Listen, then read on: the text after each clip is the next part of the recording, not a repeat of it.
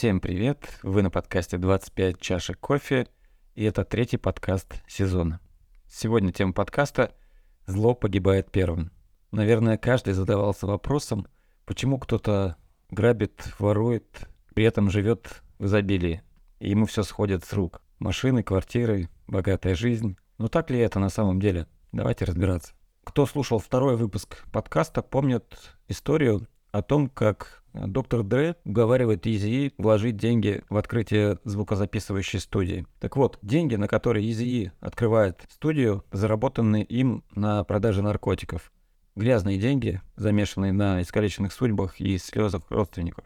Проект выстреливает, Изи становится успешным рэп-исполнителем, тусовки, праздники, вечеринки, красивые девушки, алкоголь, рекой, тачки, роскошь. Так продолжалось пять лет. И если в это время смотреть на жизнь Изи, то покажется, что ему все сошло с рук. Но деньги, заработанные на смерти и скалеченных судьбах, это всегда деньги в долг, расплата за которые неминуема.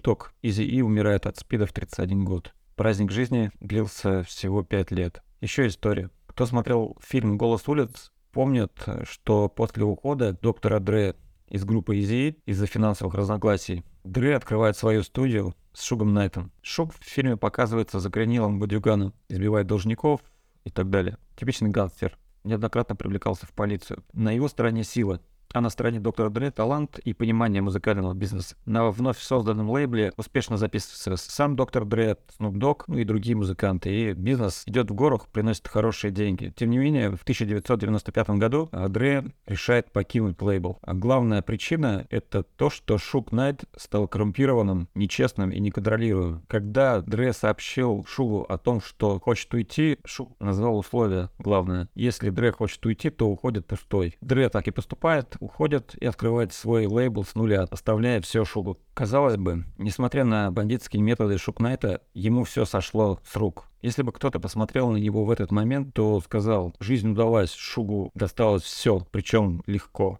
Но выше я уже говорил, что деньги, заработанные на чьих-то слезах, это всегда деньги в долг, и расплата неминуема. Итог. Напомню, доктор Дре уходит от Шуга в 1995 году, и уже в 1997 году Найта сажается в тюрьму на 9 лет за нарушение закона. Несмотря на то, что в тюрьме он пробыл недолго, тем не менее, его лейбл начинает терять доходы. Спасает его от полного банкротства лишь выпуски старых альбомов Snoop Dogg, и посмертные альбомы Тупака. После ухода Доктора Дре у Шуга так и не получилось выпустить нового альбома. В 2005 году у лейбла начинаются материальные проблемы, и уже в 2006 году лейбл признается банкротом. Дальше все ухудшается. В 2008 году Найт вынужден продать свой особняк за 4,5 миллиона долларов, также по делу о банкротстве. В 2009 году из его офиса выгребает все, что имеет ценность, и выставляет на аукцион.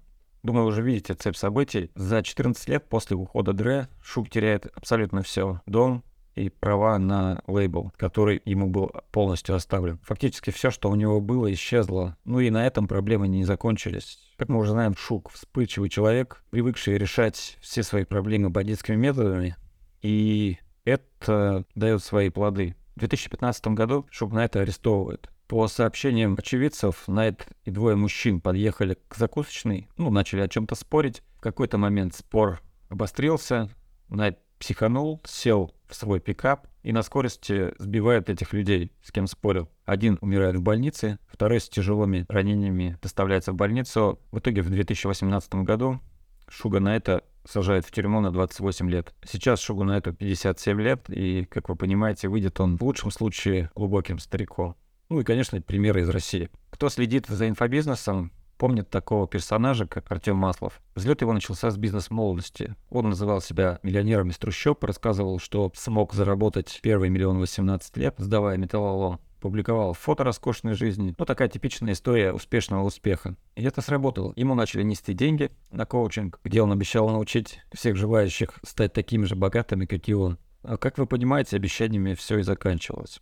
А в 2017 году мне написала девушка с просьбой помочь. Тогда я еще работал в репутационном агентстве. Тогда я решил написать Артему, рассказать о проблеме и о том, что он своими действиями испортит репутацию себя как бизнес-тренера, на что Артем меня просто заблокировал. Хотя мог задуматься и остановиться. В 2017 году еще можно было все изменить. В 2018 году он разогнался, вошел во вхоз, десятки пострадавших, а выпуски по федеральным СМИ, пошли заявления в полицию, и он решает уехать в Дубай. Живет там себе припеваючи, также снимает свою успешную жизнь, ну и удаленно продолжает собирать деньги с доверчивых граждан. Если бы его кто-то увидел в этот момент, мог бы справедливо подумать о том, что мошенникам все сходит с рук. Российское правосудие дотянуться до него не может, и чувствует он себя там прекрасно и уверенно. Но вы помните главное правило. Деньги, заработанные на чьих-то слезах, это всегда деньги в долг. И расплата пришла оттуда, откуда не ждали. В один из дней Артемка записывает в сторис в Инстаграм, как он швыряет дирхамы на пол национальной валюты Арабских Эмиратов, засовывает купюры между пальцев ног, демонстрируя свое пренебрежение и неуважение. И то в 2020 году его арестовывают в Арабских Эмиратах в Дубае за сквернение национальной валюты и приговаривают к 10 годам тюрьмы. На данный момент он находится в заключении, и есть большая вероятность, что после отбывания срока его депортируют в Россию, и тут уже его ждет новое дело и новый срок уже по российским законам. Об этом «Россия-24» сняла отдельный фильм. Кому интересно, посмотрите на ютубе. Важная мысль. Деньги, заработанные на чьих-то слезах, это всегда деньги в долг.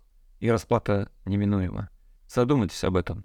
И никогда не связывайтесь с бизнесом, который несет горе людям.